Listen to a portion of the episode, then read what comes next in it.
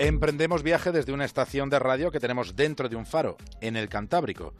Lo siguiente en la brújula es una conexión con Punta Norte, con Javier Cancho, y en el capítulo de hoy, niños solos, solo niños.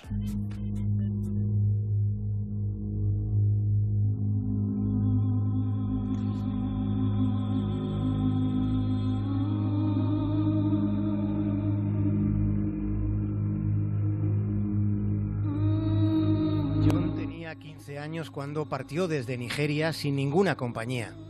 Partió solo rumbo a Libia. Pero Libia solo era un primer horizonte. Su sueño consistía en llegar a Europa, soñaba con poder alcanzar Italia.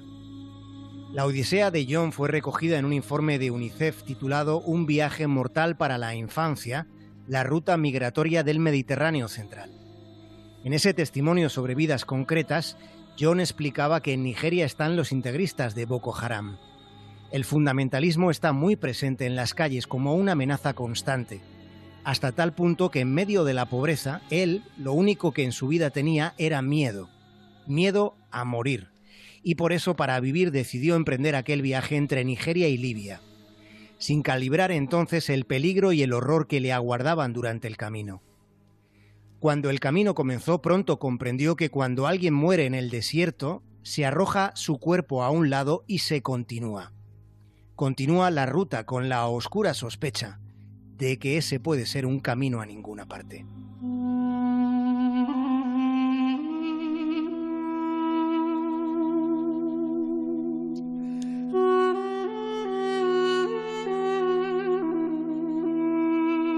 En una región del mundo tan inestable como Libia se calcula que como poco hay 25.000 menores que están solos. A su alrededor no tienen a nadie de confianza, a nadie de su familia, y esa cifra es solo una estimación. La realidad podría ser todavía más sobrecogedora. John, el muchacho nigeriano que dejó su entorno con 15 años, terminó en un campo de detención de Libia. En su testimonio recogido por el Fondo de Naciones Unidas para la Infancia, él explicaba cómo era aquello y describía que les trataban como apoyos hacinados, les golpeaban y no les daban agua ni comida decente, les hostigaban todo el tiempo. Había mucha gente que moría en aquellas condiciones. No olvidemos que, Libia es un estado desintegrado en pugnas, en combates entre las milicias y el gobierno. Las autoridades oficiales libias controlan 24 centros de detención, pero luego los grupos armados mantienen sus propios campos humanos, al margen de cualquier registro oficial, al margen de un mínimo control humanitario. UNICEF describe esos lugares como el mismísimo infierno. Se trata de emplazamientos donde el más mínimo atisbo de humanidad ha sido despojado. Son rincones para la ignominia donde las principales víctimas terminan siendo las mujeres y la infancia. Hasta 20 migrantes, tal y como se describe, permanecen encerrados en celdas de no más de dos metros cuadrados. Y les tienen así confinados durante largos periodos de tiempo. Este es el cuello de embudo de una realidad que es mucho más amplia porque son ríos humanos tratando de alcanzar la costa africana mediterránea para poder llegar a Europa. Son decenas de miles de personas viajando desde el interior de África y desde el Medio Oriente. Pero antes de jugarse la vida en el mar, antes deben enfrentarse al desierto. Lo primero que tienen que hacer es cruzar el Sáhara.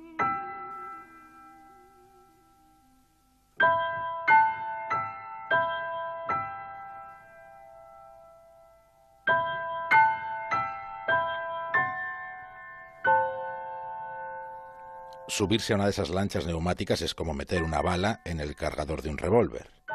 Hacerlo girar al azar y después disparar apuntando a la sien.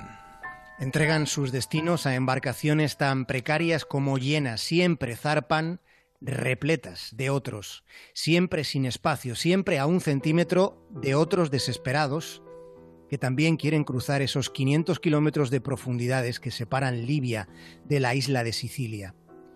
Pero antes de la penúltima etapa, antes de la Odisea marítima, antes hay un largo trayecto de mil kilómetros de desierto. Son dos semanas caminando, cruzando un averno de arena. Y en ocasiones se camina durante un día entero sin poder beber nada de agua. En ocasiones pasan dos días enteros sin poder ingerir ni una sola gota. Esa travesía por el desierto es un negocio millonario para las mafias que trafican con personas. Los contrabandistas existen, están ahí porque ofrecen una posibilidad a los que están desesperados, que no tienen ninguna alternativa legal. Y en ese territorio furtivo, muchas chicas acaban prostituyéndose para intentar pagar cantidades de hasta 55.000 euros por haber llegado a Europa. Mujeres y niños están pagando el precio más alto posible, soportando abusos sexuales, mujeres y niños que son explotados y hasta asesinados. Y son abusados de este modo al margen de todo. Son invisibles porque no interesa mirar a los rincones del mundo donde en este momento, en nuestros días, solo puede respirarse ese aire denso que permite la infamia.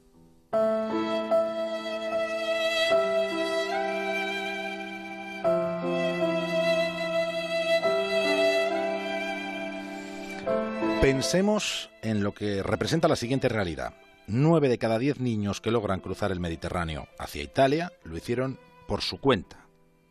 Es decir, nueve de cada diez lo hicieron solos, sin ningún afecto próximo ni nada que se le parezca. Los testimonios que UNICEF recoge cada año son muchos y son muy tremendos, y resultan muy difíciles de digerir. Isa dejó Níger con 12 años. Con 12 años quería cruzar el Mediterráneo para buscar trabajo en Europa, para trabajar duro y así, de esa manera, poder ayudar a sus cinco hermanos. Su padre reunió el dinero que se pedía para pagar la travesía. Le deseó suerte y miró con congoja mientras Isa se marchaba, probablemente para siempre. Aquella despedida era la primera angustia de un viaje feroz. Hay otros niños que sí que emprenden ese viaje con sus padres, pero tengamos presente que los hay, que, pierden a sus padres por el camino. UNICEF recogía el testimonio de Will, que es un niño de 8 años. Will relataba que estaban en aquel bote, cuando de repente empezó a entrar agua. Y nos hundimos, explicaba. Entonces, él lo que hizo fue agarrarse a otro niño mayor que lo sostuvo durante horas en la inmensidad del Mediterráneo. Ese niño que no conocía de nada fue quien le salvó la vida, porque el padre y la madre de Will murieron ahogados.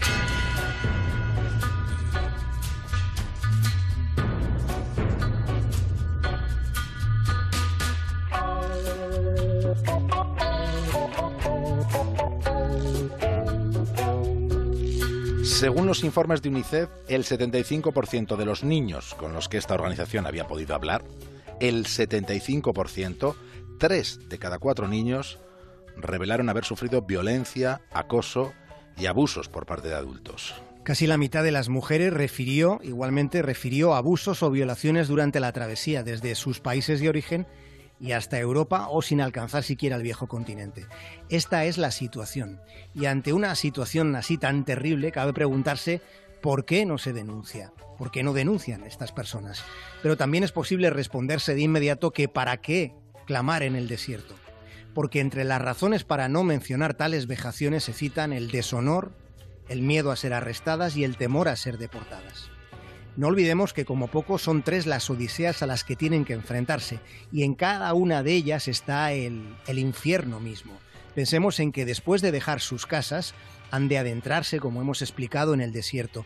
Más tarde han de cruzar un mar entero y durante todo ese espacio y ese, y ese tiempo pueden ser víctimas de un tipo de violencia extrema, del tipo de violencia que es consentida por la impunidad.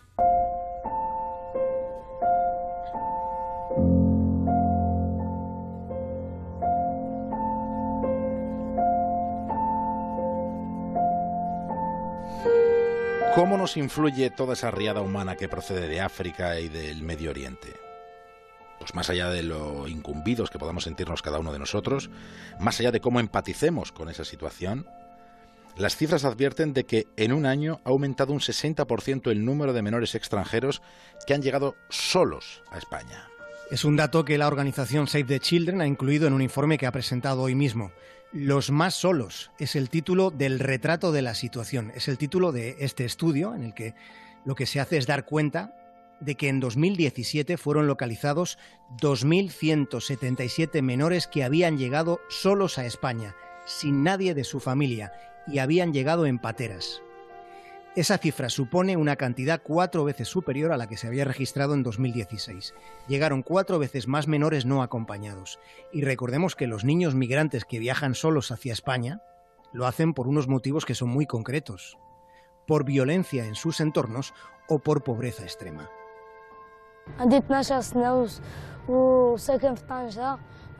Tengo 12 años, vivo en Tánger. Mi madre es pobre, no tiene nada. Hace una semana que llegué a la frontera y llevo tres días intentando cruzar por Ceuta. Quiero cruzar a España para construir un futuro y ayudar a mi madre, que es pobre. Pero aquí en Ceuta la situación es muy dura porque nos pegan y nos destrozan los sitios donde dormimos. Por la noche la niebla nos cae encima, pasamos tanto frío que no podemos dormir, la policía viene a pegarnos, nos dan palizas, otros chavales nos quitan el dinero, las zapatillas y lo poco que tenemos. Yo quiero ir a España para aprender el idioma y jugar al fútbol. En España aprendería oficios y podría trabajar en cualquier cosa, en lo que fuera. ولعب لعب الكرة أنا نتعلم الصناعة نخدم ليكن اللي عطيتوني نخدم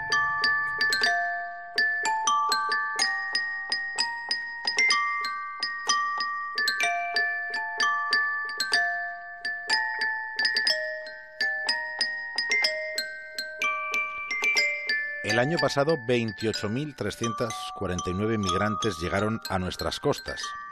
Fueron solo 1.369 personas menos que las que llegaron a Grecia. Sin embargo, en la opinión pública la sensación es que la mayor parte de todas estas personas desesperadas tratan de alcanzar Grecia o Italia. Y España es el tercer punto de destino principal. España es uno de los países donde más ha crecido el número de personas que llegan por la ruta marítima, que suele deparar siempre, tal y como explican los que tratan el asunto sobre el terreno, suele deparar invisibilidad y exclusión. Salí de mi casa con siete años y estuve en Mililla viviendo. Cuando yo tenía siete años tenía una vida muy dura, plan como de una persona con 20, 30 años, ¿sabes? Eso es muy duro. Y lo, y lo que me faltaba era el cariño de mi madre.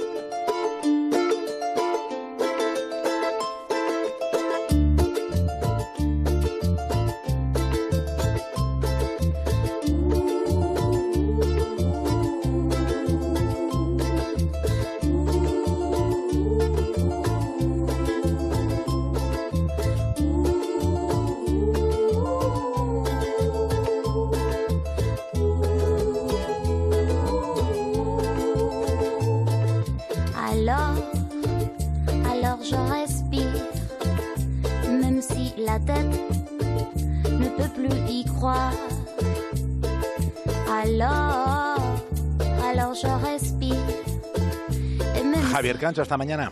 Un abrazo, David el cura.